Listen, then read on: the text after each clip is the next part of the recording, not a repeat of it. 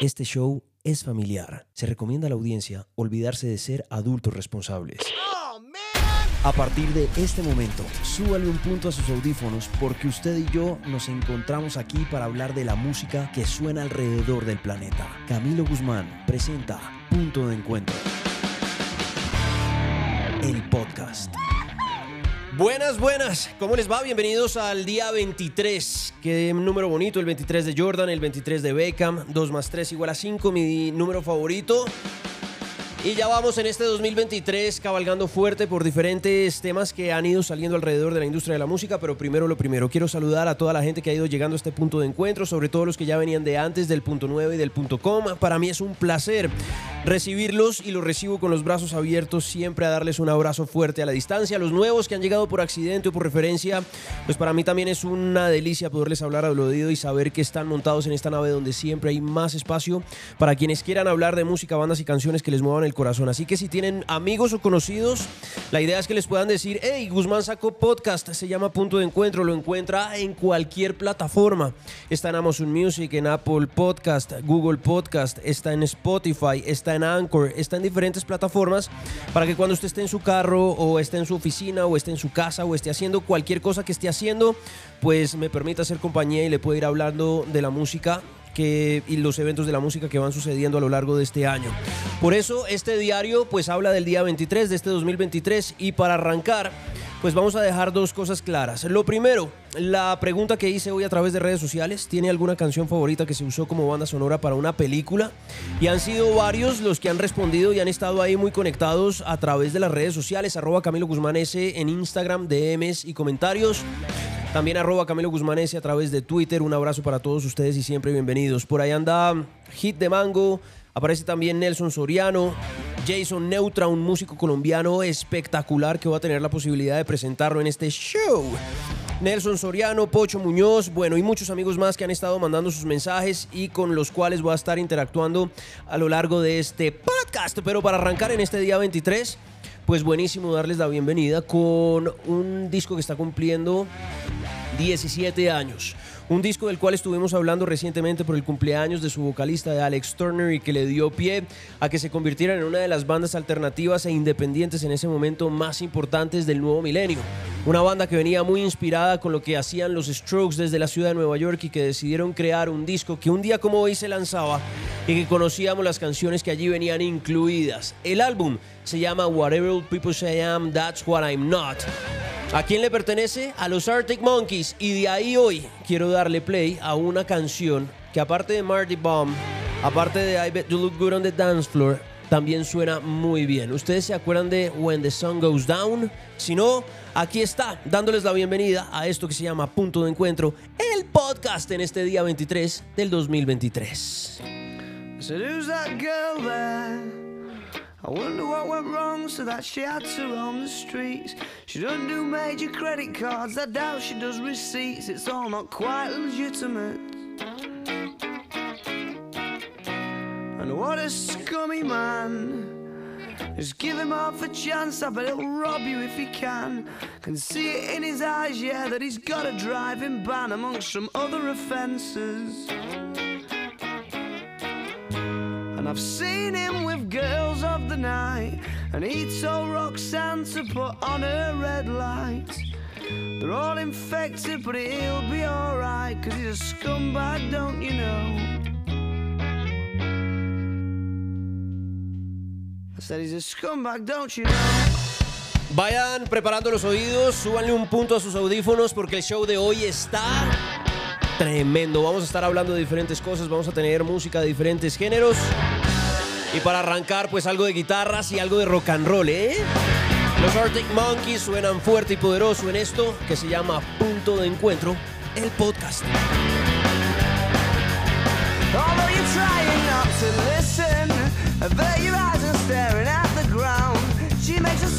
Proposition. I'm sorry, love, I'll have to turn you down. Oh, we must be up to summer. What are the chances? Sure, it's more than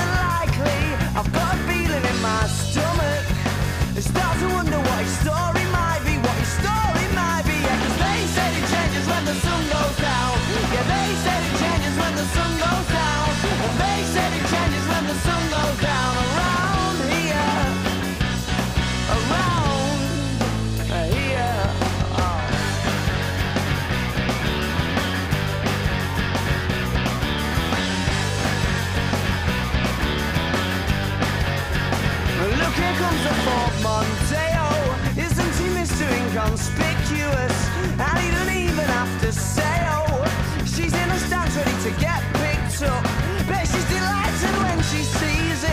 Pulling in and giving her the eye.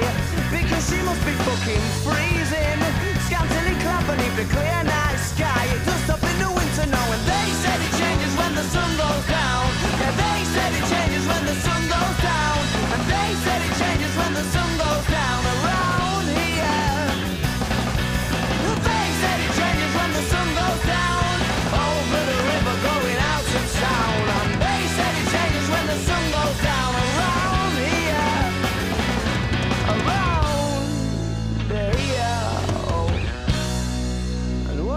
scummy man.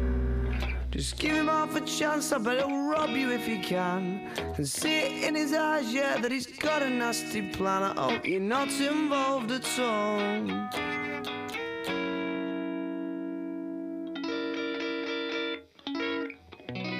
El diario 2023. Así es, día 23 de este 2023. Ahí teníamos a los Arctic Monkeys con When the Sun Goes Down, que hace parte de ese disco que está cumpliendo 17 años. Por eso lo que tienen los Arctic Monkeys hoy en día suena tan diferente. Estos manes ya están muy desprendidos de este sonido. Les sirvió para experimentar, para hacer su camino. Y bueno, pues hoy lo recordamos con nostalgia porque es uno de los discos que me enamoró de la voz de Alex Turner, de los, de los tarros, de las baterías, de Matt Helders y del resto del combo que desde el Reino Unido fueron acaparando una cantidad de audiencia y nos fueron enamorando con cada una de las canciones que a partir de este disco se fueron volviendo relevantes para los listados, para las audiencias, para los oídos, para los jóvenes de ese momento que estaban buscando sonidos y músicas diferentes. Pues ahí están los monos desde el Ártico, desde el Reino Unido, levantando la mano y diciendo presente con este tremendo trabajo discográfico al cual hoy le rendimos homenaje y arrancamos nuestro punto de encuentro. ¿Que ¿De qué vamos a estar hablando hoy? Bueno, hay varias cosas con las que me siento muy identificado y con las que vamos a hacer un repaso rápidamente. Espero les guste el viaje, espero les guste el recorrido, así que pónganse cómodos porque a partir de este instante nos vamos a meter en el cumpleaños hoy 23 de enero de un personaje que nació en Río de la Plata, en Argentina, que está considerado como uno de los más grandes exponentes de la música en español. Nos vamos a meter con el gran Flaco Spinetta, ¿lo recuerdan? Hoy estaríamos celebrando su vida y por eso vamos a hacer un repaso rápido por algunos de los momentos más relevantes que lo llevaron a ser una de las grandes leyendas que tenemos en Latinoamérica. Se codió con los más grandes, fue de los primeritos. Fue un tipo que estuvo educado en su casa por la música y por el fútbol. Eso es una de las cosas que a mí más me llama la atención. Me encanta cuando podemos ir mezclando diferentes temas alrededor de la música y hoy es un excelente ejemplo.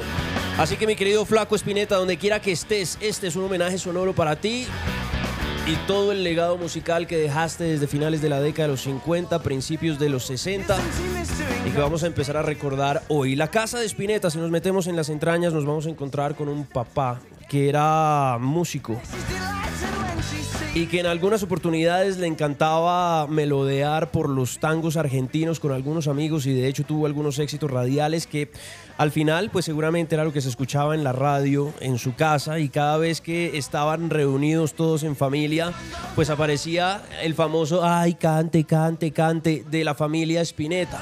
Ahí estaba el papá del flaco cantando con su guitarra y que al final pues se cargaba a su hijo para enseñarle algunos de esos tangos y que a raíz de eso pues fue acostumbrando su oído no solamente a las melodías de los bandoneones sino además a las letras, a las líricas, a la composición y tal vez por eso a lo largo de toda su discografía nos encontramos con un Luis Alberto Spinetta que estuvo muy dedicado a o le puso una atención muy especial a la poesía. Y creo que es ahí donde, al igual que Joaquín Sabina, uno se va enamorando de este tipo de sonidos porque se va sintiendo identificado con las historias que va contando. Pero hay algo más especial que existe dentro de la vida del flaco y que vamos a estar descubriendo alrededor de sus canciones y es que ha vivido momentos muy interesantes culturalmente hablando que lo hizo pasar por diferentes momentos y conectar diferentes puntos hasta encontrar un estilo propio y cada vez que sonaban sus canciones uno como audiencia podría reconocer ese es el flaco. Esa es una letra del flaco, esa es una canción del flaco y a partir de ahí los diferentes proyectos de música que tuvo. Pero antes de llegar a los proyectos de música pues está bueno recordar cómo fue ese primer acercamiento a la música. Y si hablamos de la música, pues hay que hablar indiscutiblemente del fútbol, porque así como su papá era un gran fanático de la música, de los tangos y de ese tipo de sonidos, pues su mamá también era hincha del fútbol. Y para que ustedes se vayan de para atrás, era hincha de un equipo que está inspirado en la bandera sueca, por eso el azul y el amarillo. Eh, equipo donde jugó Riquelme, equipo donde jugó Tevez, equipo donde jugó el Chicho Serna, Oscar Córdoba, el patrón Bermúdez, ese equipo glorioso de la década de los 90 que fue ganador de Copa Libertadores y que a muchos que nos simpatizaba el fútbol, pues como que nos sentimos muy atraídos hacia, hacia la bombonera, hacia Boca Juniors. Pero el flaco de una manera muy extraña y llevándole la contraria a su mamá, terminó siendo hincha de River.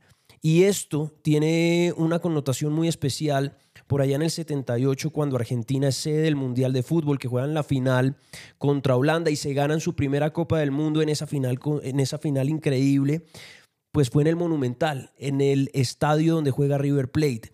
Y ahí a mí me surgen una cantidad de dudas porque soy colombiano, soy hincha de Millonarios y por ser hincha de Millonarios, que es el equipo hermano del Misha en Argentina, de River Plate, de la banda, pues cómo llega uno a hacerse hincha de River. Y por eso tuve la oportunidad de preguntarle a diferentes personajes algunos argentinos que viven en, Colombia, algunos argentinos que viven en Argentina y a uno, a un personaje de mis grandes amores que se llama Juan David Casas Buenas, que es uno de los más grandes hinchas de la banda roja en nuestro país. ¿Cómo se hace uno hincha de River, Ignacio? ¿Por qué se vuelve uno hincha de River? Qué buena pregunta. Eh, River incluso creo que va mucho más allá de, una herencia. Es la herencia más hermosa, o al menos una de las herencias más hermosas que, uno puede recibir, pero, pero creo que River es tan grande que va más allá de eso. Yo particularmente, eh, mejor dicho, a mí me hicieron hincha de River, yo decidí ser hincha de River por, por mi abuela, por mi tío, por mis primos, porque a mí me cuentan que cuando yo era chiquito, confundía a Racing con Argentina. Y que un día mi abuela se enojó mucho realmente, llamó a mi tío. Eh, Mira vos. Y nos fuimos con, él y con mis primos a la cancha, al Monumental. Yo era chiquito. Alguna, alguna imagen vaga tengo, pero, pero lo llevo, lo llevo muy adentro. Haber ido al Monumental porque mi abuela estaba enojada porque yo decía que era hincha de Racing. Y así me hice hincha de River. Hoy colecciono camisetas, tengo un montón de camisetas de River, tengo la pierna tatuada y futbolísticamente hablando es, eh, junto a la, selección argentina es, es, el amor más grande que tengo. Totalmente, Ignacio. Creo que estoy contigo y la herencia es una de las razones por las cuales termina uno llegando al equipo de sus amores. En mi caso fue mi papá el que me dijo, por el camino del azul es el camino correcto y por eso me hice hincha de millonarios. Pero fíjense que en, la, en el caso de, el flaco Espineta, su mamá era hincha de boca. Entonces, por el lado de la herencia, no fue. Hay más argumentos de amigos argentinos que se han hecho hinchas de River, como por ejemplo este. Ser de River es distinto a todo, no, no es solamente fútbol y nada más. Ser River es una, es una idiosincrasia, es una manera de vivir una manera de sentir la vida. No nos alcanza, con, ganar no nos alcanza, ¿no? las formas eh, son importantes, el cómo influye. Nosotros nos criamos así, tenemos esa manera de vivir la vida y creo que eso nos hace diferente al resto.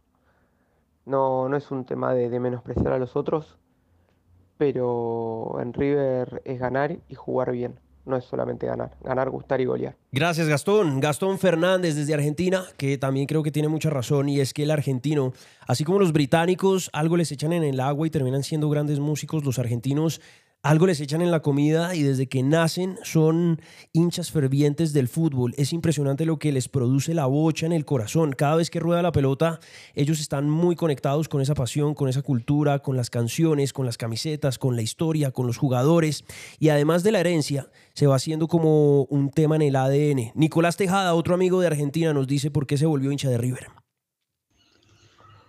Soy Nicolás y quiero contarles a todos que ser de River no tiene explicación. Porque uno nace de River, no es que lo elige. Desde que ves la redonda girar, aflora desde adentro esa pasión vehemente capaz de dominar todas mis razones. Y sin explicación alguna, es una pasión tan profunda. Todos se preguntarán a qué. Es una pasión tan profunda a los colores, a nuestra historia, a todo lo que tenga que ver con River, que pega de lleno en el corazón. Por eso ser de River no se explica y por eso somos tan diferentes. Fíjense que al final de cuentas, gracias Nico por, por la explicación, uno va llegando como a conclusiones. Y hay algo que tienen varios en común y es uno no se explica cómo se hace hincha del equipo del que, del que es hincha. Sencillamente se nace con eso y ahí en, en una descripción súper poética, que es algo que a mí me gusta mucho del argentino, que cuando habla de fútbol empieza también a mezclarlo con la poesía, al igual que lo hace con la música. Y es esa pasión ferviente por los colores de una camiseta que no puedo explicar. Sencillamente nací con, con ese fervor en el corazón y creo que ahí uno va entendiendo que es un chip sencillamente con el que uno, con el que uno nace.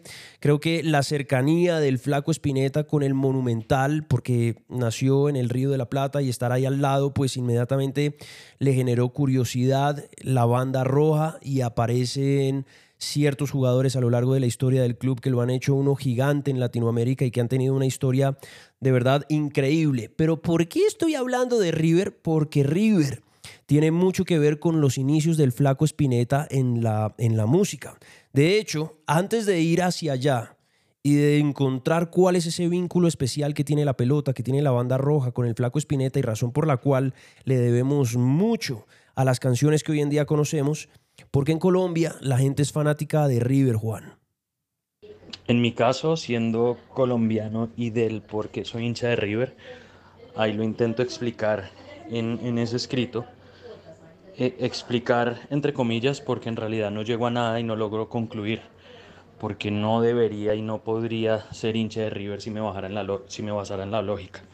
Desde el hecho de ser colombiano como primera medida, Segundo, por ser hincha del América y, y, dos de las finales de Libertadores que perdió el América, de las cuatro que perdió fue con, contra River. Sí, claro. Eh, por, por cómo se vivía acá el momento Boca más glorioso que era lleno de colombianos. Por eso me hice yo hincha Pero de Boca. por suerte, eh, la vida me mostró el camino del bien. y me lo mostró desde, desde, no voy a decir muy niño, pero sí muy adolescente que fue la época de los cuatro fantásticos, de Aymar, Ortega, Saviola y, Y Ángel. Y de ahí en adelante ese gusto futbolístico, porque era eh, mero, mero paladar, mero cuán, cuán bien jugaba ese equipo, ya se fueron desprendiendo otras cosas y, y- y valores que fui conociendo del equipo frente a otros además, donde uno se da cuenta que River, más allá de, de- de un equipo de fútbol, de, de pelear un título, de lo grande que es, River como que va más allá, despierta cosas que a mí como enfermo del fútbol jamás otro equipo me había despertado, ni el América que fue la herencia de mi papá. Entonces, en ese escrito digo, ¿por qué soy hincha de River? No lo sé, pero así lo quiso la vida y doy gracias que, que, que así haya sido. Pues imagínense, ahí estaba. Gracias, Juan. Abrazo fuerte y bienvenido siempre a este punto de encuentro. Cómo vamos llegando a diferentes conclusiones de cómo la gente se hace hincha de un equipo de fútbol, en este caso especialmente de River Plate. Y hay algo con lo que concluye Juan David que yo estoy muy de acuerdo y es que River le ofrece al hincha cosas que hay otros equipos que no lo hacen. Y entre esas cosas, creo que hay un tema de valores alrededor de la pelota que los ha hecho gigantes y que ha logrado como captar una audiencia muy fiel desde hace tantos años que existe la banda roja en Argentina. Justamente creo que eso fue lo que enamoró al flaco Espineta. Resulta que hay un personaje que se llama José Machingo Mesa, que hizo parte del el club como socio, pero además era el masajista de los jugadores de fútbol. Y por alguna razón de la vida, de esa magia de la que venimos hablando desde que arrancamos con este punto de encuentro, pues el masajista de River Plate se encuentra con el flaco Espineta y tal vez un poco agradecido por la admiración que sentía por el papá del flaco y esos tangos que él tocaba, decidió el masajista regalarle una guitarra al flaco. Y con esa guitarra es que el flaco empieza a cantar y a aprender sus primeras canciones en guitarra. Lo que quiere decir, y a partir de ahí el flaco se hace hincha de River y ustedes pueden ver diferentes carteles y posters donde él aparece con la camiseta argentina y con la camiseta de River y con la guitarra en la otra mano. Y de hecho, la historia de esa guitarra contada por la misma voz del flaco Spinetta es una absoluta belleza porque él dice que esa guitarra lo ha acompañado durante toda su vida y que es uno de esos elementos que él no quisiera jamás desprenderse, porque la acuerda perfectamente, uno, cuando empezó a seguir ese camino de la banda roja, de la pelota, de River Plate, de Argentina y el fútbol, y por el otro, cuando tuvo su primer instrumento para empezar a tocar sus primeras canciones. ¿Y cuál fue esa primera canción que tocó el flaco Spinetta cuando estaba muy niño? Pues hay una canción de un tipo que se llama Billy Cáfaro, que estaba muy inspirado en el rock and roll que venía desde los Estados Unidos, voces como la de Elvis, como la de Johnny Cash, de quienes ya hemos estado hablando a lo largo de este punto de encuentro, y que de alguna manera se emularon en Latinoamérica y sonaban más o menos así. Esto fue lo que hizo por primera vez en una feria el flaco, teniendo 8 o 9 años, con esa guitarra que le había regalado el masajista de River Plate.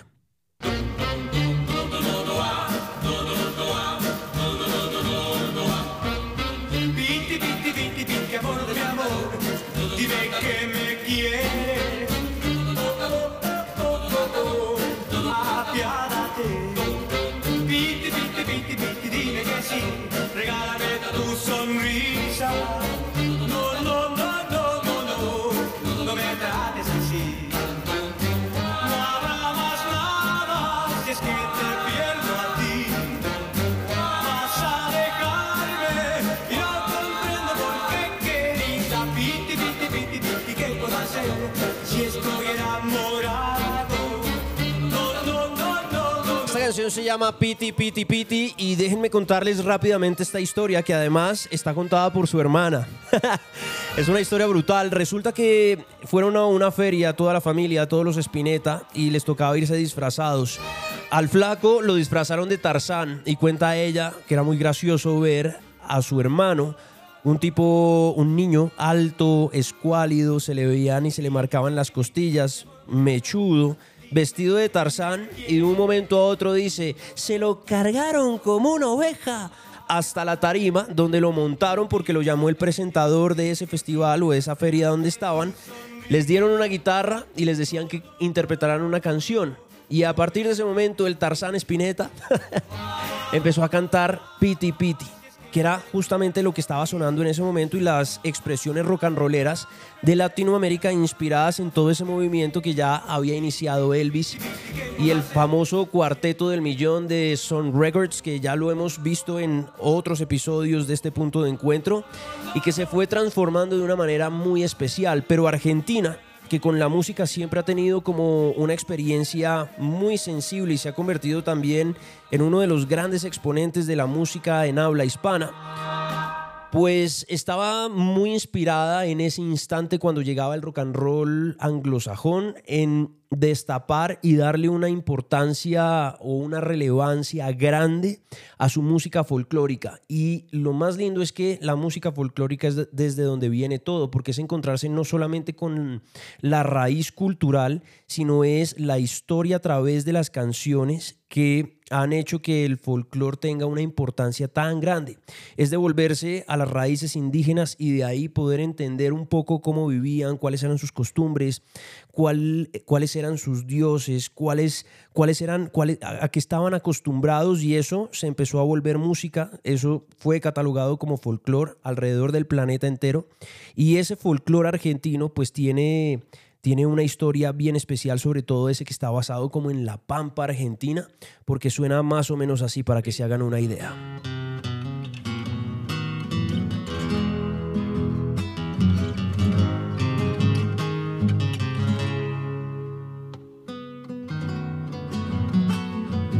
Estos son los chachaleros y estoy seguro que más de uno de ustedes ha oído alguna vez en su vida Luna cautiva.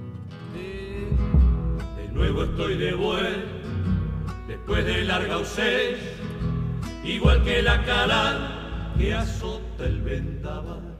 Y traigo mil canciones como leñita sed, recuerdo de fogón que invitan a matear. Y traigo mil canciones como leñita sed, recuerdo de fogón que invitan a matear y vivise tu ral a orillas del camino, a donde los caminos tejieron un altar, al pie del calicar, la luna cuando pasa.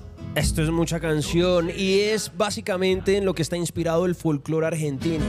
De estos exponentes conocemos varios, uno de ellos pues son los chachaleros, indiscutiblemente pues había que referenciarlos porque todo esto era lo que rodeaba al flaco Spinetta en términos de música. Y había un datico adicional que no es un dato menor y es que varios de los integrantes de su familia trabajaban en una discográfica que hoy es filial de Sony Music que se llama Colum Columbia Records. Y Columbia Records hoy en día todavía existe. Hace parte de los catálogos, por ejemplo, de Adele, de Harry Styles, para que se hagan una idea. Pero en ese instante, pues digamos que él tenía familiares que lo que hizo que ellos tuvieran acceso a ese, a ese material fonográfico era que al ser tan costoso comprar un disco de vinilo en ese momento, pues sus familiares le llevaban una cantidad de tendencias que estaban saliendo en ese momento a través de la disquera y el flaco Spinetta con su guitarra regalada por el masajista de River Plate, su curiosidad por la música, rodeado de el rock and roll latinoamericano y también de la música folclórica argentina como la de los chachaleros, pues empieza a desarrollar una curiosidad musical y empieza también a plasmarlo a través de sus primeras canciones. El tintinear después.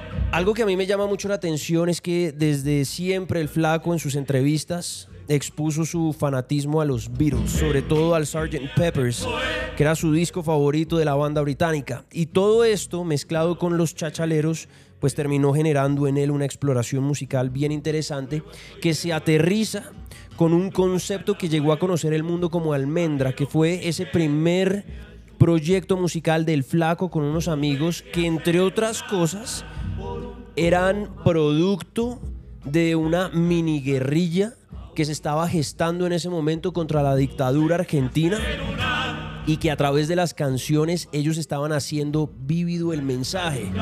Uno de los que conformó Almendra en sus inicios terminó militando con armas y Spinetta sí se bajó de esa idea y dijo, no, lo mío tal vez no son las armas, pero sí es la música y tomó como arma las canciones, tomó como arma sus letras, tomó como arma su poesía y empezó desde ahí a construir lo que fueron sus primeras canciones y desde ahí a enamorar las audiencias que para ese entonces estaban viviendo una de las épocas políticas más difíciles de la Argentina y que empezaba a gestarse algo que luego nosotros conocimos como el movimiento del rock nacional que sería la expresión de músicos que a través de ese género del rock tuvieron la valentía la gallardía, las pelotas bien puestas para poder hablar de lo que estaba prohibido, incluso con persecución a quien se atrevía a hablar en contra de los gobiernos y de algunos ideales donde estaban estigmatizados porque decían que nadie debía pensar, sencillamente seguir instrucciones y eso era lo que hacían estos manes a través de la poesía.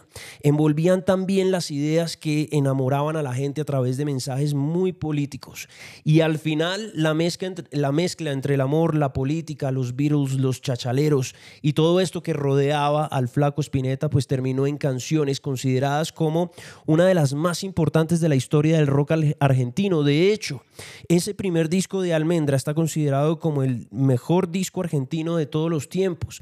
Y cuando uno se acerca al disco en físico se van a dar cuenta que la carátula de ese álbum es una ilustración. La ilustración está hecha por el mismo Spinetta.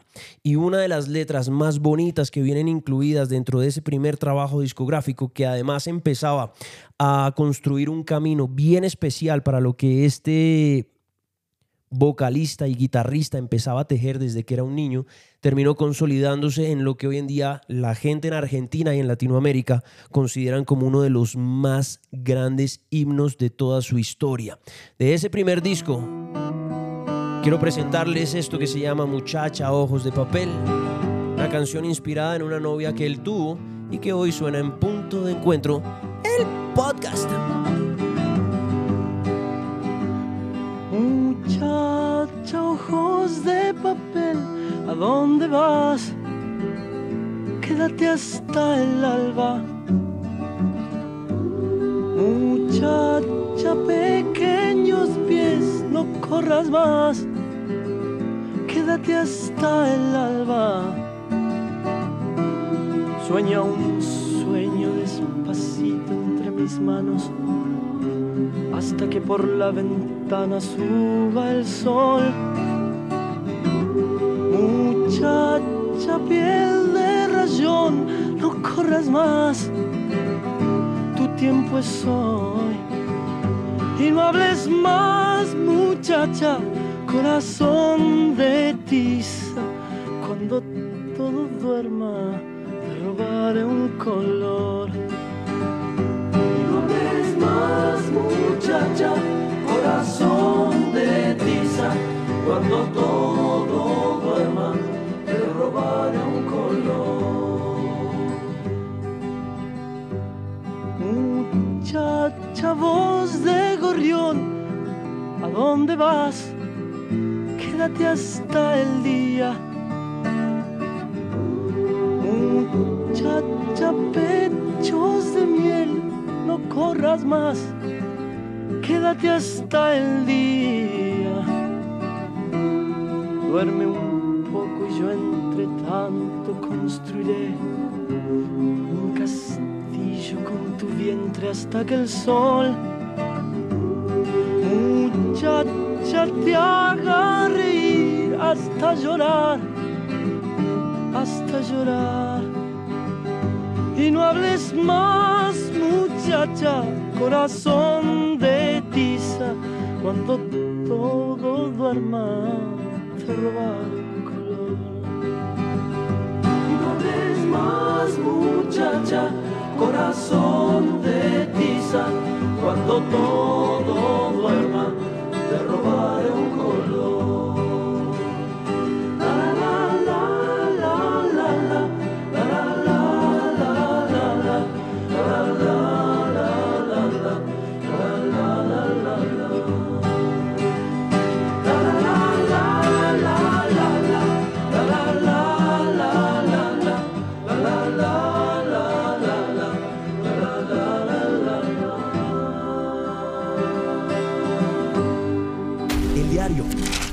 2023. Estamos celebrando tu cumpleaños, flaco, estamos celebrando tu vida. Hoy en el día 23 de este 2023 era importante hablar de tu legado, de tu vida, de tu música, de tus canciones, de tu poesía, de tu fortaleza, de tu valentía, de tantas cosas. Por eso se me mueven todas las fibras cuando uno como que empieza a unir puntos y a hablar de exponentes como el Flaco Spinetta en el mundo de la música en español, sobre todo porque cuando yo estaba en el colegio era un gran fanático de la música en español, del rock en español, entonces para mí también tiene un componente nostálgico de volverme a ciertos momentos de mi vida donde este tipo estuvo supremamente involucrado, así como estoy seguro que estuvo involucrado en la vida de muchos, de muchos, como por ejemplo Charlie García, Fito Páez, Miguel Abuelo, Tweety González, Gustavo Cerati, en fin, tantos músicos a los que hoy en día les debemos sus canciones, su pasión, su música, su vida y que estuvieron precedidos por este personaje de quien hoy hablamos. Una de las características que tenía el Flaco Spinetta a lo largo de toda su carrera era que los proyectos musicales no tenían una larga duración, es decir, duraban pocos periodos de tiempo. Sin embargo, en esos periodos lograban ser muy importantes y dejar legados bien interesantes después de que se acabó Almendra por diferentes problemas, hubo un proyecto que tenía un nombre muy al estilo del flaco, Spinetalandia y sus amigos, del cual salieron canciones muy interesantes como Ni cuenta te das, por ejemplo. Pero me centro en uno que creo que fue muy relevante, sobre todo por la época que se vivía en Argentina, Pescado Rabioso. Un tipo que había tenido en su cabeza ideas en contra de la dictadura, que venía forjando como ese valor lírico a través de sus canciones y de su poesía. Un tipo que iba afianzando su seguridad cada vez que se subía a un escenario y sabía que tenía una audiencia que lo respaldaba independientemente de la persecución política. Empieza a ponerse muy caliente el tema en Argentina. Y creo que este, este proyecto está muy inspirado por, por eso que se vivía en Latinoamérica, sobre todo en esa dictadura argentina. De hecho, él lo explica también en una entrevista y dice, yo quise conformar un proyecto que se llamaba Pescado Rabioso porque de alguna manera era, me sentía yo como ese pescado que le tenía fobia al agua. Es decir, como ese ser humano que le tiene fobia a vivir donde vive, porque tiene miedo, porque tiene rabia, porque tiene dolor en el corazón de ver cómo pasan las cosas, de ver cómo tienen que ser las cosas, de ver que él a través del arte estaba tratando de generar un movimiento consciente, pero era perseguido. Entonces creo que eso tiene una influencia muy interesante en este tipo de proyectos como Pescado Rabioso, donde se vuelve mucho más punk y tenemos la oportunidad de oír una evolución bien interesante que venía de los chachaleros y los Beatles ahora hacia un movimiento que también era global, porque si nos vamos para el Reino Unido ya teníamos a los Pistols, si nos vamos para los Estados Unidos en Nueva York ya teníamos a los Ramones, si nos vamos para Chile ya teníamos... Ah, ¿Cómo se llamaban esos manes? Los Psychos, tal vez, que eran mero punk, y teníamos a este man explorando también en ese mundo. Claro, él no tenía ese esas letras crudas como las que le oíamos a esos otros personajes. Era un tipo mucho más melódico, mucho más educado en el tango y por eso su exploración era diferente y mucho más poética. Pero al final política, que era uno de los grandes componentes que tenía el punk.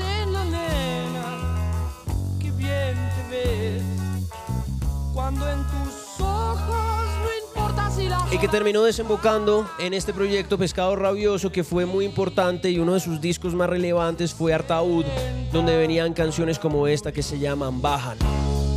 Ahí nos seguimos moviendo por la década de los 80 y vamos a llegar, de los 70, perdón, y vamos a llegar a uno de los momentos más importantes, más calientes, más difíciles.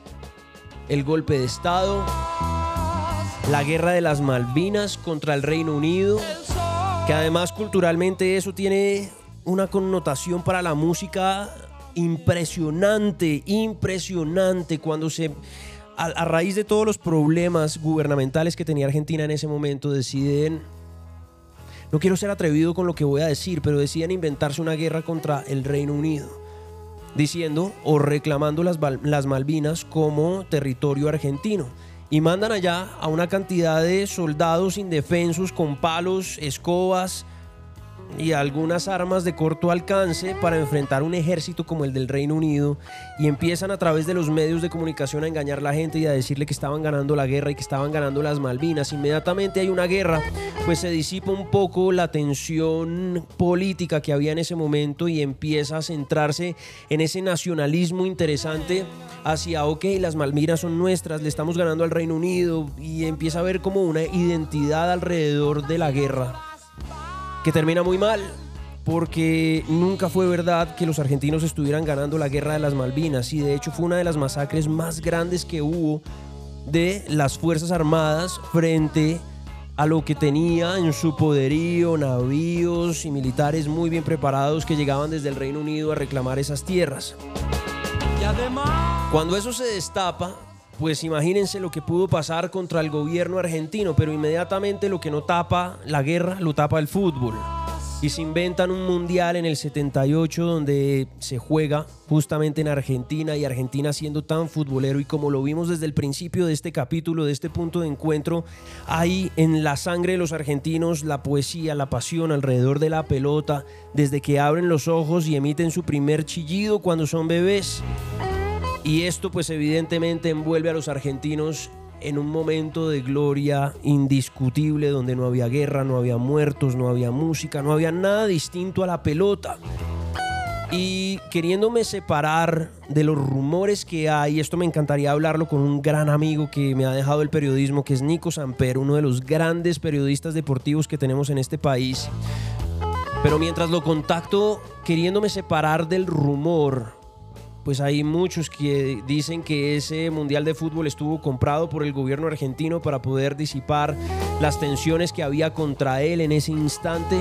Pues termina Argentina jugando en el Monumental esa final contra Holanda, termina ganando su primera Copa del Mundo, Argentina, levantando la Copa del Mundo en el Monumental siendo sede y ahí pues evidentemente se olvida todo. Los argentinos como lo vimos en este 2022, cantándole por tercera vez al planeta entero, somos campeones del mundo, como se veía en las diferentes transmisiones, imagínense lo que sería para ellos ganar por primera vez la copa. Y a partir de ese instante, pues se acaba la copa, siguen las tensiones políticas, vienen los golpes de Estado y aparece ahora sí la música en todo su fulgor. Porque lo que ya había cocinado el flaco Espineta a lo largo de casi 15 años de historia había inspirado a pequeñitos que habían crecido con sus mensajes y que eran muy inteligentes para entender lo que el flaco decía en sus canciones. Y de golpe, esos que eran pequeñitos cuando el flaco ya cantaba, ya tenían una guitarra en sus manos y también se volvieron exponentes. Y cuando el fútbol se disipa, entra la música a capturar oídos, mentes, audiencias y vuelve esto una revolución gigantesca alrededor de las de la música, alrededor de las notas, alrededor de las letras. Y ahí es donde se gesta realmente la revolución a través de la música, lo que nosotros hoy en día conocemos como el rock nacional, ese movimiento de rock argentino que nos traería grandes voces como la de Charlie García, como la de Nito Mestre, como la de Fito Páez, con canciones que hoy en día recordamos y que fueron muy famosas en ese momento y que empezaban a coquetear de la mano del flaco Spinetta porque ellos más adelante se juntarían para hacer música, pero que ya cautivaban al mundo con canciones como esta. Quiero ver, quiero entrar, nena, nadie te va a hacer mal, excepto amarte. Vas aquí, vas allá, pero nunca te encontrarás al escaparte. No hay fuerza alrededor, no hay pociones para el amor. ¿Dónde estás? Porque estamos en la calle de la sensación, lejos del sol que quema de amor. Te doy pan, quieres sal, nena, nunca te voy a dar lo que me pides. Te doy Dios, quieres más, es que nunca comprenderás a un pobre pibe. Esas motos que van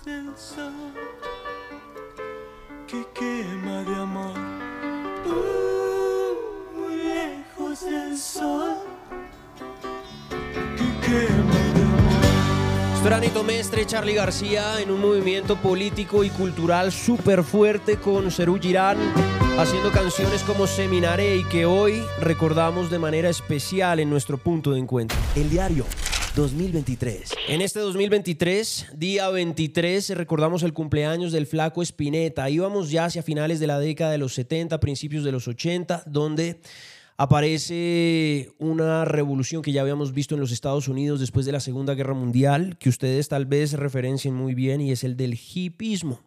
Y ese hipismo, pues, se vio reflejado en Argentina porque después del golpe de Estado, genocidios, muertes, abusos de fuerzas militares, abusos de la constitución, terminó el músico levantando la mano con una, con una flor en la mano y en la otra su guitarra diciendo yo solamente tengo para pelear mi voz, mis letras, mi inteligencia, mi integridad. Soy un ser humano y no tengo más que esto. Si me voy a morir, me voy a morir cantando.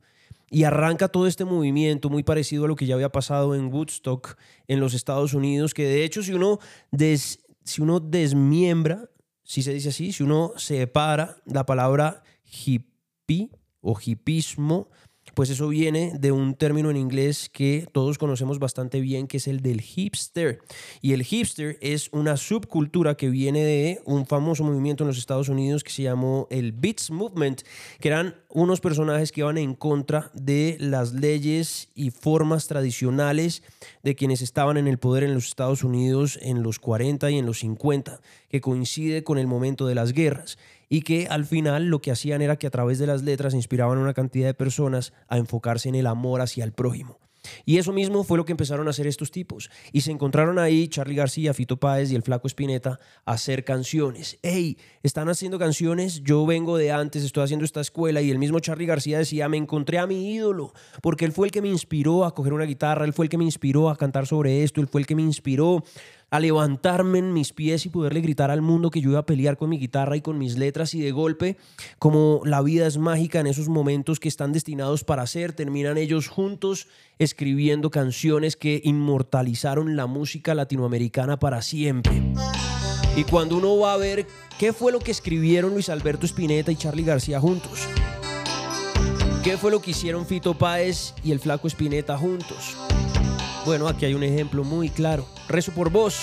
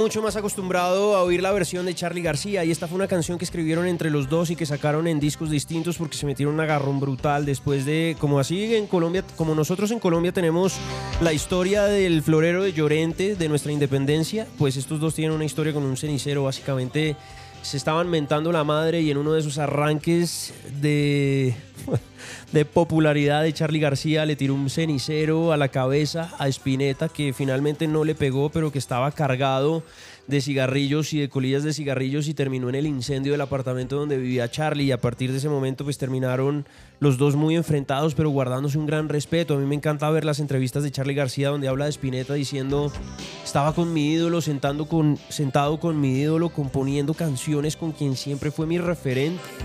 Y así tenía que ser, lo amo profundamente, igual Spinetta. Spinetta decía no se nos dio el momento para poder componer y trabajar juntos de la manera en la que hubiéramos querido, por eso nunca salió un disco entre ellos. Distinto a como sí pasó con Fito Páez, que sacaron un álbum que se llamó La La La y que ya venía explorando otro tipo de como de movimientos musicales. En todo este en toda esta historia, en todo este hilo, me he saltado momentos de la música de Spinetta, por ejemplo, cuando tuvo un proyecto que se llamó Invisible, que era una mezcla entre el jazz y el tango muy inspirado desde su casa, ya lo saben, por su papá, que se lo llevó todas esas influencias a trabajarlas de la mano con Fito Páez en ese disco que se llamó La La La, salió un disco doble y Fito ya estaba construyendo todo lo que a principios de la década de los 90 iba a ser el amor después del amor que es justamente el disco que está presentando este año, que está cumpliendo 30 años y que le va a hacer un homenaje de esos 30 años en el Festival de Viña del Mar en el mes de febrero. Por eso este movimiento es tan importante, por eso los exponentes son tan claves, por eso los mensajes que hay alrededor de las canciones del Flaco Espineta y de todo lo que él logró inspirar, influenció, consagró, trabajó y luego recogió los frutos pues es tan clave porque a lo largo de toda esa discografía de la música argentina nos vamos encontrando con diferentes canciones que salieron del puño y letra de este señor, que fueron idea de este señor, trabajados con nombres muy grandes como el de Charlie, como el de Fito, como el de Gustavo, como el de Andrés Calamaro, como el de Miguel Abuelo y en fin, me podría quedar dándole referentes porque la lista con la que Spinetta trabajó es gigantesca, no es interminable, pero sí es gigantesca. Muchos exponentes del rock argentino y de esas canciones que nosotros hoy en día todavía recordamos. De hecho, hay una canción que nace a partir o como consecuencia de lo que fue el disco de Fito Páez y de Spinetta, que está cargada de mucha rabia. Resulta que cuando ellos sacaron La La La, y esto dicho por el mismo Fito Páez, era como una especie de exploración supremamente bizarra y egocéntrica de una cantidad de sentimientos que tenían ellos como jóvenes que habían sido perseguidos por las Fuerzas Armadas Argentinas y que no habían tenido una adolescencia normal y que a través de sus letras les había tocado exponer sus ideas, pues finalmente se convirtieron en un ícono de los adolescentes latinoamericanos para ese momento y expresaron mucha rabia, mucho rencor, mucho dolor. Y justo después del lanzamiento de ese álbum, La La La, que es el de Spinetta con Fito, hay un evento desafortunado que pasa en Argentina. Y es que Fito Páez para esa época todavía vivía con sus tías abuelas, que eran como su mamá, porque él había perdido su mamá desde que estaba muy chiquito. Y hay un evento puntual que es que a sus tías abuelas y a la empleada que les ayudaba con los oficios del hogar, a sus tías, fueron asesinadas por un personaje que entró en su casa. La, señora que les ayudaba con el aseo estaba embarazada, sus dos tías abuelas fallecieron en ese, en ese robo y cuando llegó Fito y las encontró, pues inmediatamente se despedaza porque era lo único que le quedaba como figura materna y como familia de lo que él había podido conocer. Ellas se habían encargado de Fito desde que estaba muy chiquito. De hecho, la referencia en algunas de sus canciones, tal vez en Al lado del camino, uno puede oír cuando él habla de sus dos tías eh, enamoradas, pues estaba refiriendo a ellas. Y Spinetta siempre se sintió culpable de ese hecho al haber expresado tanto odio y como haber materializado a través de las letras tanto rencor. Lo habló con Fito, le pidió perdón, le dijo que se sentía culpable y terminaron sacando canciones que sintetizaban un poco el dolor que generó este evento específico en la vida de Fito y que se convierten además en referentes importantes de la música latinoamericana. Este es el Fito después de enterarse de ese lamentable suceso, diciendo, esta ciudad es de pobres corazones. ventanil.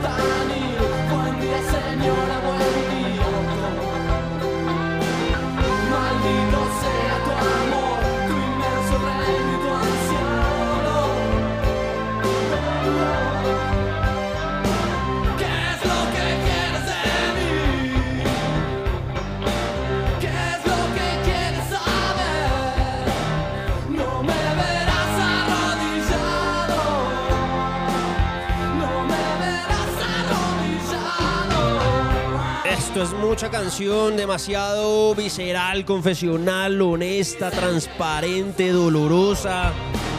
Es impresionante lo que logra emitir Fito con esta canción y lo que fue también para la cultura argentina y para la cultura latinoamericana después de todo lo que se, vivía, se venía viniendo en el cono sur.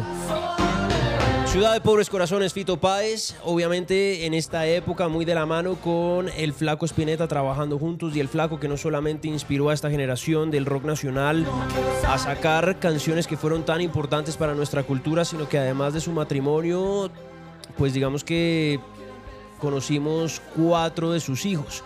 Y uno de ellos terminó yéndose por el mundo de la música, muy distinto a lo que hacía su papá, explorando por otro tipo de situaciones, con un contexto cultural diferente, con una inspiración musical distinta.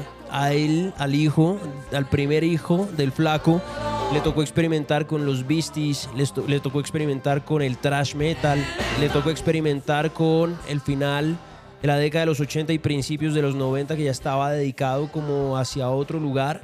Y de la mano de Manuel terminan formando uno de esos proyectos que hoy en día nosotros aplaudimos, valoramos y elogiamos, de hecho, cuando estuvimos hablando de el cumpleaños de Manuel Jorviler. Aquí está el hijo del flaco Espineta con Emanuel en uno de sus proyectos más interesantes. Mi nombre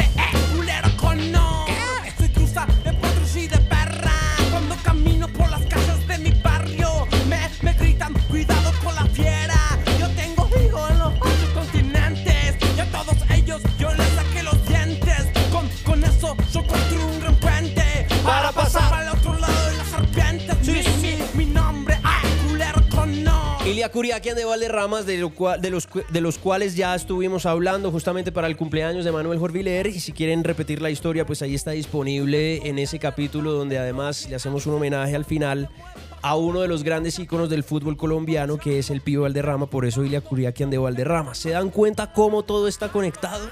El flaco Spinetta, inspirado por el fútbol, por su amor a River, el masajista de River que le da su primera guitarra que conservó hasta el último de sus días. Tiene un hijo que se llama Dante, termina también siendo un fanático del fútbol, inspirado en la bocha. Termina armando un proyecto con un amigo que se llamó Ilia Curiaquian de Valderramas por el número 10 de la selección Colombia que jugó de la mano de Rincón en ese Mundial del 90 en el que le empatamos al campeón del mundo a Italia con un gol impresionante narrado por William Vinasco. Pues ahí está todo conectado. El legado del flaco no solamente es de sus letras, de su música, de su valentía, de todo lo que escribió y nos regaló a través de sus canciones, de sus, de sus incontables proyectos, Invisible, Almendra, Pescado Rabioso, Spinetta Land y sus amigos, en fin, todos los que tuvo, sino además a través de su legado, de su sangre, de Dante, y esto que logró forjar de alguna manera la música alternativa de la década de los 90 en Latinoamérica, cuando los Estados Unidos estaba sonando muy fuerte el grunge y de hecho se intentó emular en el Reino Unido con bandas como Bush.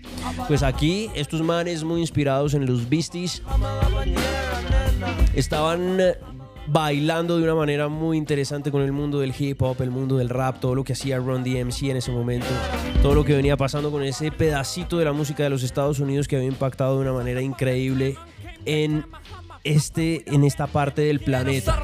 Pero devolviéndonos ya al flaco Spinetta y para cerrar lo que hubiera sido su cumpleaños número 73, pues hay que hablar de uno de sus discos que en solitario fue tan importante y creo yo que traería impreso el fonograma que se considera como el más interesante comercialmente hablando de toda su carrera.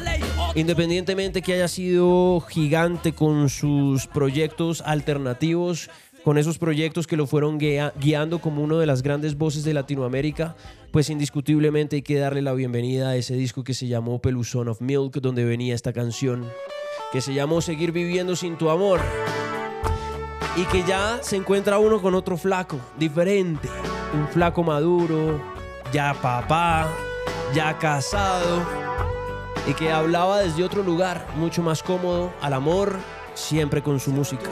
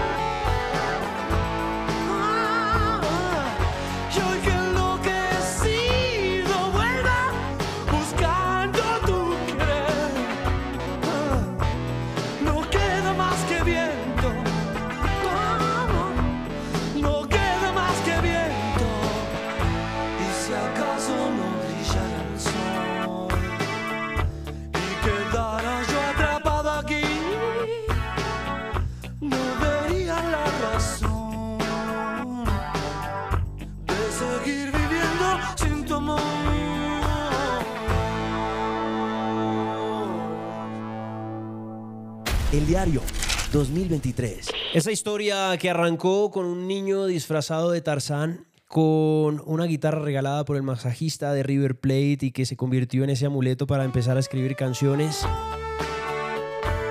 Pues terminó con la historia del flaco Spinetta invadido de cáncer, cáncer de pulmón que se le manifestó también en el estómago y terminó falleciendo, pero dejando un legado increíble. Por eso no podía dejar de lado la oportunidad de hacer un repaso muy breve por una de las discografías más interesantes que tenemos en Latinoamérica.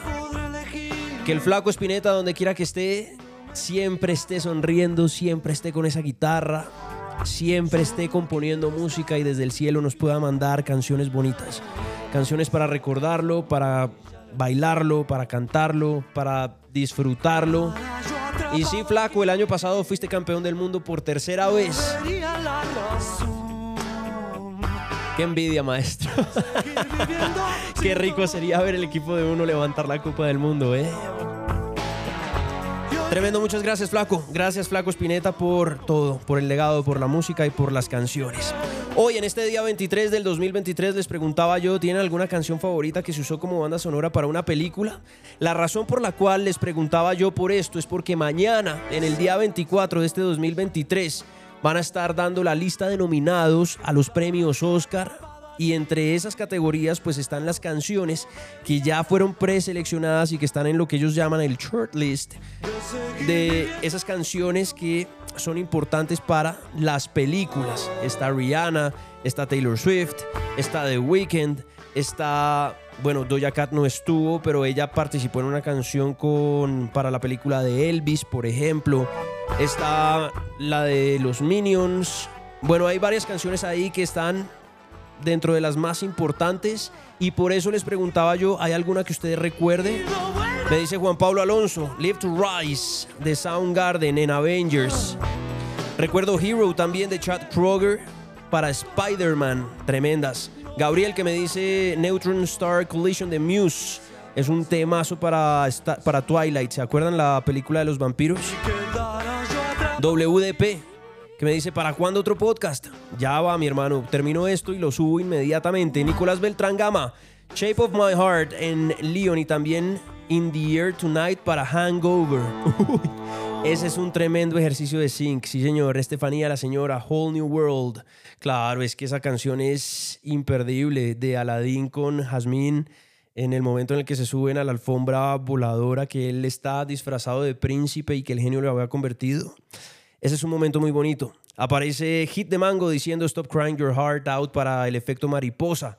Está también por ahí Bichota Ingobernable, I Say a Little Pray for You en la boda de mi mejor amigo. Ese es un, un chick flick muy bacano. Y ese pedacito cuando arranca esa canción, I Say a Little Pray for You, es muy bueno. Nelson Soriano que dice Teenage Dirtbag de Virus, buena. Jorge Alberto Rosso um, habla de Aerosmith en Armageddon, pues claro, esa es una de las canciones más icónicas.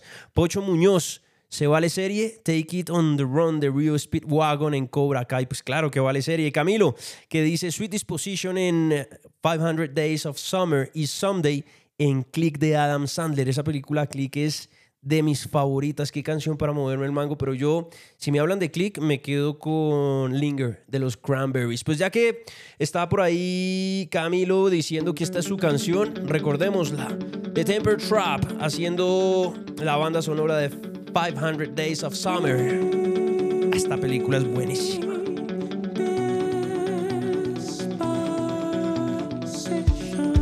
Así se llama esta canción, Sweet Disposition. Esto es punto de encuentro. El podcast.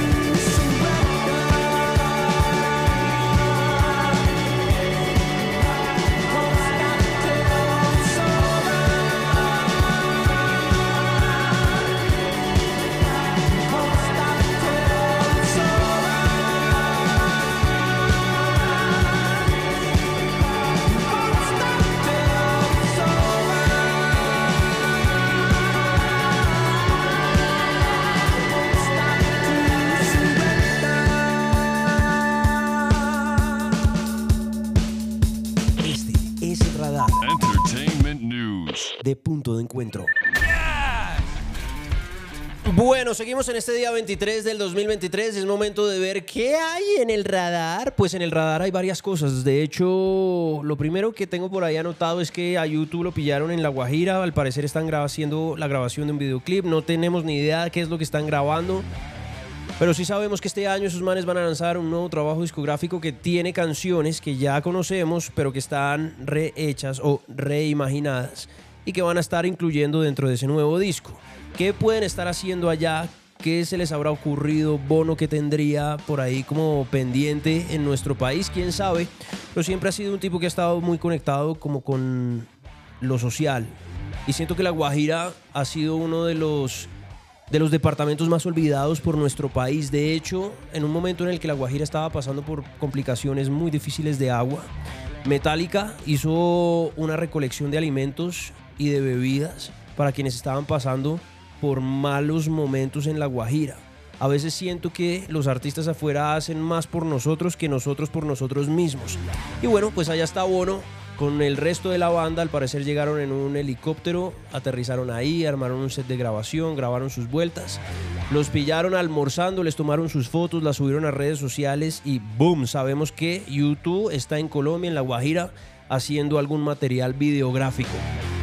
Por otro lado, hay una mujer pereirana educada en los Estados Unidos de quien les, les he estado hablando muchísimo porque se va a estar presentando en Coachella, también en el picnic de este año. Coachella en abril, el picnic en marzo y ya anunció su nuevo trabajo discográfico que va a lanzar el 3 de marzo, se llama Red Moon in Venus. Les estoy hablando de Cali Uchis, que de hecho ya tiene una nueva canción, el primer sencillo de ese nuevo disco. Para que lo pillen, si no lo han oído, lo encuentran en uno de nuestros capítulos de Punto de Encuentro, donde constantemente estamos revisando cuáles son esas canciones nuevas que han ido saliendo alrededor del mundo y que han tenido mucho que ver con nosotros o que las vamos a, vamos a tener la posibilidad de verlas en vivo o alguna cosa que nos haya generado como algún tipo de cercanía. En este caso es todo. Es una mujer colombiana con nuevo disco que se va a presentar en Coachella, pero también en el Picnic y que aguanta muchísimo ver un show de ella porque en vivo tiene cosas bien interesantes. Así que por Cali Uchis, bacano. Pero hay otra cosa que me tiene muy contento en el radar y es el regreso de los Red Hot Chili Peppers que ya habían anunciado su gira mundial que iba a empezar a mediados del mes de julio. Pero que a partir de un dibujito que subió Flea a través de sus redes sociales, qué pícaro Flea a través de sus redes sociales, anda poniendo a la gente a especular sobre su participación en Glastonbury que va a ser en el mes de junio a finales. Para nadie es un secreto que esta banda ya había sacado un par de discos, uno que se llamó Unlimited Love y después de ese el Return of the Dream Canteen, que ya con el regreso de Frusciante se han vuelto a sentir cómodos y han vuelto a grabar una cantidad de canciones plasmadas en esos nuevos discos y que seguramente tendrán gran repertorio para estar presentando no solamente en su gira mundial, sino en ese festival de Glastonbury. Pero ¿qué fue lo que hizo Flea? Pues resulta que Flea a través de sus redes sociales subió un dibujito de una carpa donde al parecer el dibujito está emulando el Pyramid Stage de Glastonbury.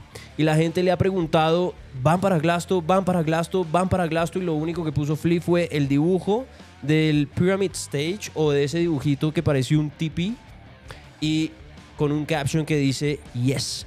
Eso es todo. Y alrededor de eso se ha generado una cantidad de discusión, de ansiedad, de chisme, porque al final no tenemos nada confirmado, pero sí sabemos que entre el Glastonbury y el inicio de su gira, pues hay una brecha de fechas que les podría funcionar muy bien, sobre todo como apertura, si se llegaran a presentar en uno de los festivales más grandes que hay alrededor del planeta.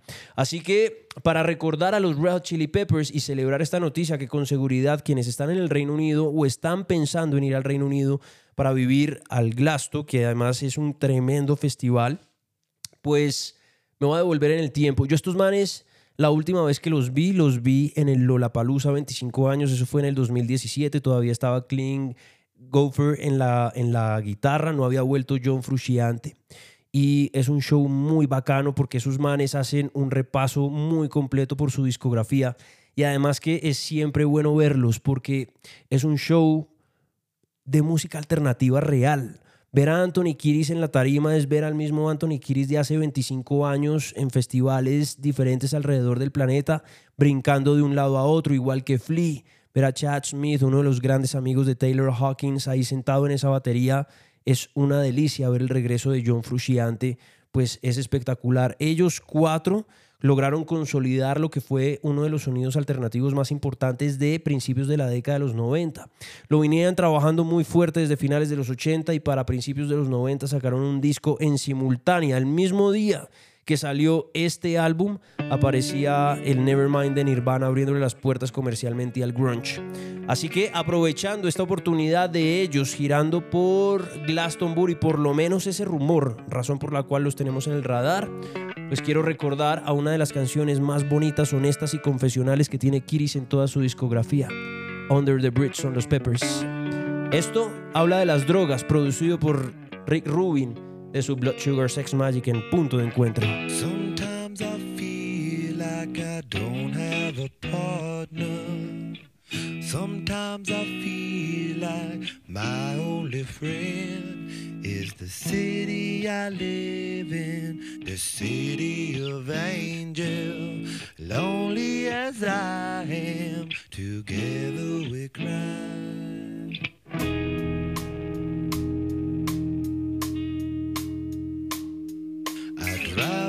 street.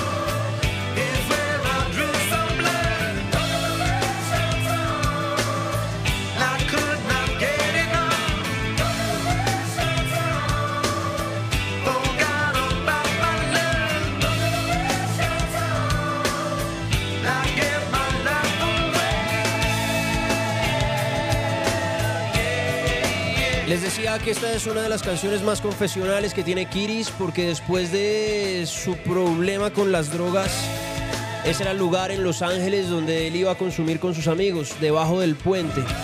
Y en ese, él perdió, uno de los guitarristas de los Red Chili Peppers murió por sobredosis.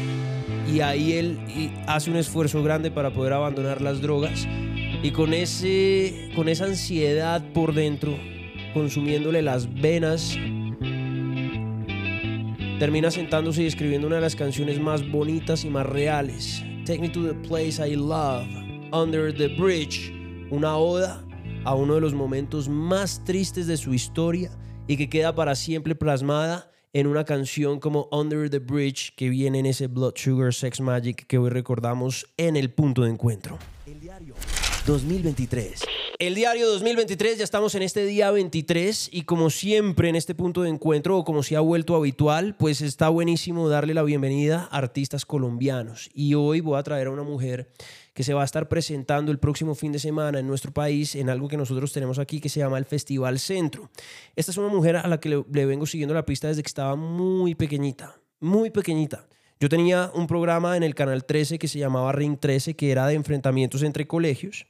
Y nosotros cuando hacíamos diferentes eventos, pues llevábamos algunas bandas para, para todo, para poder grabar, para poder hablar de música, para poder ambientar lo que estábamos haciendo en esa época en Ring 13. Y de golpe apareció una banda de niñas que se llamó Macondo. Y eran niñas talentosísimas. Ahí había diferentes mujeres que se dedicaban a diferentes instrumentos. Y entre ellos la guitarrista pues era ella, Pili. Así le digo yo. Y desde que Pili hacía parte de esa agrupación y después decide arrancar su proyecto en solitario, pues es- una mujer que se ha codiado con los nombres más importantes de nuestro país. Es una mujer que ha pasado como coach en esos programa concurso que ha habido en la televisión nacional donde escogen las mejores voces. Es una mujer que es de mis compositoras favoritas. De hecho, tuve la oportunidad de hablarlo con una de las personas que la ha acompañado a lo largo de su carrera, que se llama Laura. Y el amor tan profundo que hay por Pili es porque detrás de cada canción hay una historia real. Es una mujer que no le ha tocado fácil y que su vida la ha expuesto de una manera muy poética, muy al estilo de lo que hace o lo que hizo el flaco Spinetta cuando estaba más joven a través de sus canciones. Entonces, cuando uno va a los conciertos de Pili es muy bacano porque uno se encuentra con una mujer que le va contando a uno un pedacito de su historia. Y puede pasar cualquier cosa. El más reciente en el que yo estuve fue en Medellín, donde la vi en un cafecito y me tocó un quiebre de esos donde se le salieron las lágrimas después de explicarnos del- de dónde venían una de sus canciones. Es una mujer que ha puesto su corazón, sus relaciones, su hija, su trayectoria, sus experiencias, sus sueños, sus frustraciones en cada una de esas canciones y tienen una razón de ser. Entonces, oírla a ella cantar con esa fuerza, como la forma en la que interpreta esa guitarra grande, gorda, blusera, la manera en la que rasga la voz, en la que pronuncia la R, porque es una R muy parecido a lo que pasa cuando uno oye a Mercedes Sosa, que no es una R pronunciada, sino es una R como, como, como más o menos pronunciada. Creo que todo eso ha ido forjando la identidad de una de las compositoras más talentosas que tenemos en este país. Una mujer que hoy en día tiene algo que se llama el colectivo de fuego, con otras mujeres cantantes también, valientes y, y talentosísimas, pero que hoy quiero destacar una de mis canciones favoritas, donde creo que Pili deja todo su potencial. Es una de esas canciones donde ella logra básicamente lo que contó fue que después de una de esas tusas se encuentra con una amiga que también hacía parte de Macondo, Lore, y se sientan a tomarse una botella de aguardiente y hinchas de la pea empiezan a decir es que este man me hizo esto y es que a mí me hizo esto y es que tienen huevo por esto y bla, bla, bla, bla, bla. Y en medio de sacar todo ese, ese, ese, esa tristeza que tenía en el corazón, terminan escribiendo una de mis canciones favoritas de la discografía de Pilar Cabrera. Pili, Cabrera, esto se llama Tu amor no vale un bolero, lo hace la mano de Lore Jiménez y lo tenemos hoy en nuestra música colombiana en punto de encuentro, el podcast. Este bolero no es un bolero más de los tantos que has oído.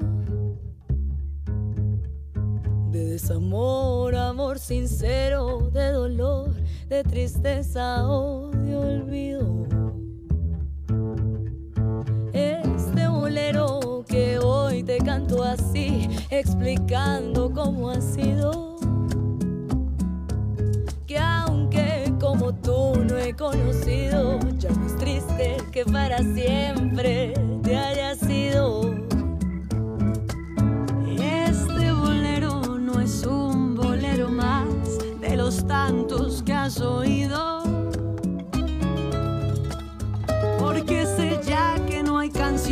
que yo te cante, que te haga entender. Porque te olvido y fue muy tarde ayer para darte cuenta que estuve aquí con un te quiero que llegó a ti por descuido cuando yo ya me había ido. Porque me va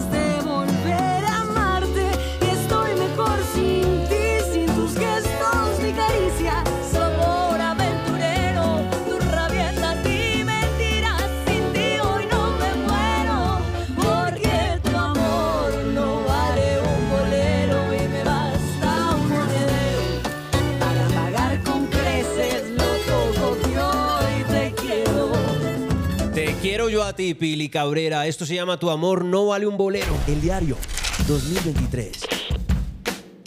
Y me dirán algunos, ay, sí, pero ¿y si cómo hace la trompeta si estaba con su guitarra blusera y tal, pues es muy bacano porque cuando Pili canta, ella hace la trompeta con la boca y le suena increíble. Qué artista es ella y qué alegría poder presentar música colombiana en este punto de encuentro. No la suelten. Cuando se encuentren con ella, no la suelten. No la suelten. Se van a, se van a enamorar de sus letras, de sus canciones, de sus historias. Y ahí van a estar siempre muy ligados a lo que tiene Pili para cantar por medio de su guitarra. Ustedes saben que en punto de encuentro siempre tengo un rumor. Y el rumor, desafortunadamente, hoy no es bueno. Últimamente no he traído buenos rumores porque la vez pasada fue lo mismo, pero con RBD, que al parecer, al parecer, va a tener dos fechas en Medellín.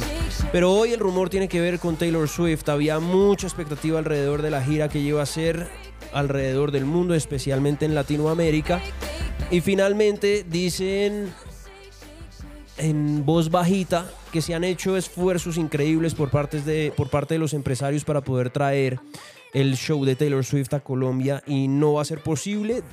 Dicen quienes están muy cercanos a los empresarios y a la industria de la música que es por temas económicos y que finalmente no se pudo llegar como un acuerdo para que esto pudiera llegar a pasar en alguna ciudad de Colombia. Finalmente, al parecer el equipo de Taylor Swift ha decidido hacer una gira por Latinoamérica por los escenarios habituales. ¿Cuáles son los escenarios habituales? México, Argentina, Brasil y muy posiblemente podría estar Chile metido dentro de, dentro de ese catálogo de países donde ella se va a estar presentando. ¿Qué sigue? Pues que si usted es un fanático de esta artista, debería empezar a buscar boletas en cualquiera de esos países, México, Argentina, Brasil, y si abre en Chile, pues posiblemente Chile, para que pueda ir a verla, porque lo más seguro, y vuelvo y les digo, esto es un rumor, no hay confirmación de nada hasta este momento que estoy grabando este podcast, no hay confirmación de Colombia como escenario posible para traer a Taylor Swift. Por ahora y ya cerrando este punto de encuentro el día de hoy, quiero mandarle un fuerte abrazo a Experimental, que hablaba de esas canciones que se han vuelto favoritas de las bandas sonoras de sus películas. Dice Unfinished Sympathy de Massive Attack. O también está por ahí When I Fall in Love de Celine, Li- de Celine Dion en Sleep- Sleepless in Seattle. Aparece Pangolín Bogotano, Holding Out for a Hero de cortocircuito. Keter que dice Now We Are Free en Gladiador, canción sota. Tatiana Cáceres que dice siempre Underworld o Bittersweet Symphony. Uy, en. eh, uy, ese eh, Bittersweet Symphony, cómo sincroniza de bien. The Four Horsemen en Stranger Things, temporada 1. Todas las que salen en el soundtrack de Si tuvieras 30, por mencionar tres: Love is a Battlefield, Burning Down the House y Viena de Billy Joel. Qué canción sota es Viena de Billy Joel. Eso lo escribe Midnights Become My Afternoons. Iluminada 23, Julio, Gangsta's Paradise. Alex Solano dice Porcelain de Moby en la playa. Catalina dice si las, las streets de Filadelfia. Mi prima me la hizo escuchar cuando tenía 12 años y uff. La película es de Denzel Washington. Antonio Banderas es de una pareja LGTBI. Y la película se llama Filadelfia. Muy bonita. Pues muchas gracias, Cata, por la recomendación. Potts, que dice Sad But True de Metallica en la masacre de Texas. Correcto, esa es una tremenda sincronización y Metallica hace un tremendo trabajo en esa película. porque estábamos hablando de eso hoy? Porque mañana, en el día 24, ustedes van a conocer los nombres de los que finalmente van a estar nominados a los premios Oscar por mejor canción original para película. Y ahí hay nombres de nombres. Está Taylor Swift, está The Weeknd, está Rihanna, está Lady Gaga con la banda sonora de Maverick, que es una es un peliculón. Si ustedes no se la han visto, vale mucho la pena porque si ya se vieron Top Gun, pues van a tener un momento muy bonito de nostalgia de recordar lo que fue esa primera película Val Kilmer y Tom Cruise y darse la oportunidad de ver a ese Tom Cruise mucho más viejo diciéndole a los nuevos Top Gun que sí se puede hacer una misión y como ese man la lleva a cabo es muy bonito. es demasiado bueno, es demasiado bueno, demasiado buena esa película. Para que la pillen.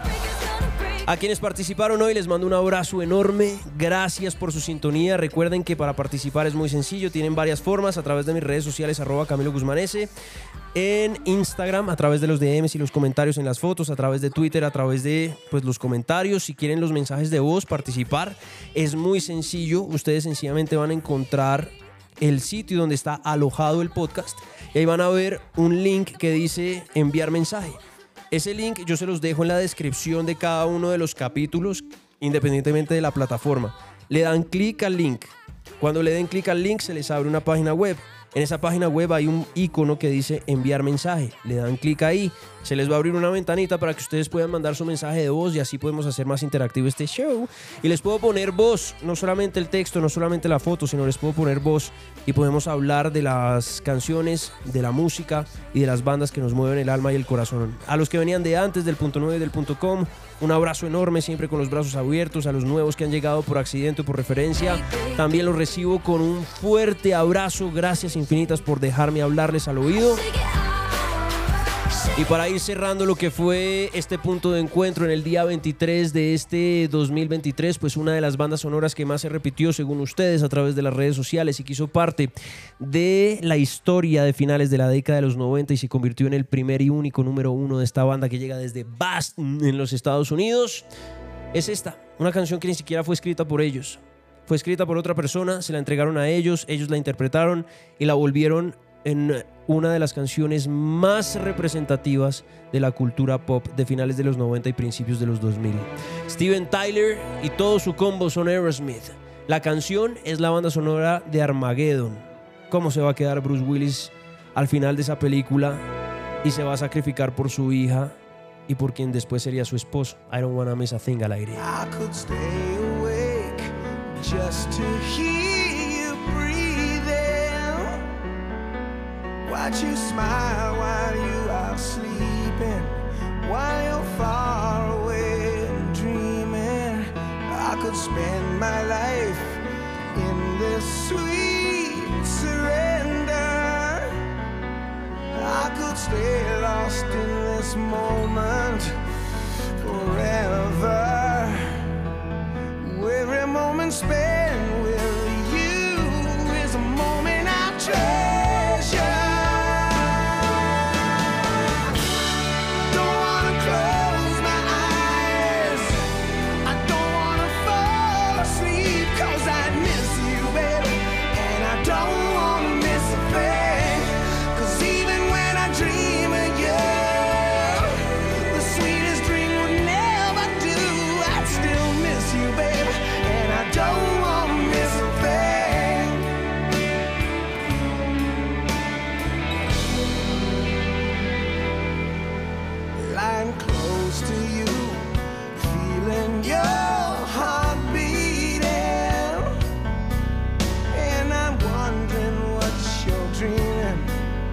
wondering if it's me or see, yeah.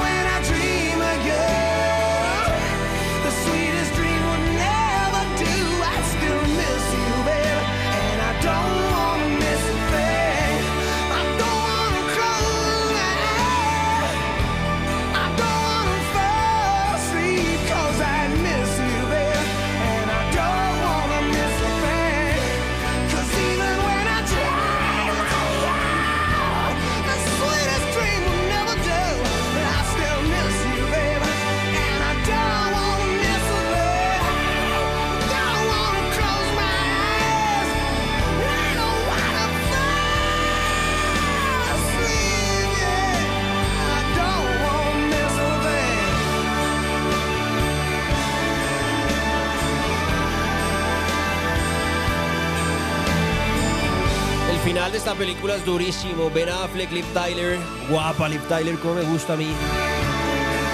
Y Bruce Willis, El Sacrificado en Armageddon. Gran película, Aerosmith haciendo I Don't Wanna Miss a Thing. Feliz día, feliz tarde o feliz noche, según corresponda. Gracias por dejarme hablarles al oído. Aquí cerramos el día 23 de este 2023. Mi nombre es Camilo Guzmán y esto fue Punto de Encuentro, el podcast. Nos encontramos en una próxima. Chau. El diario. 2023.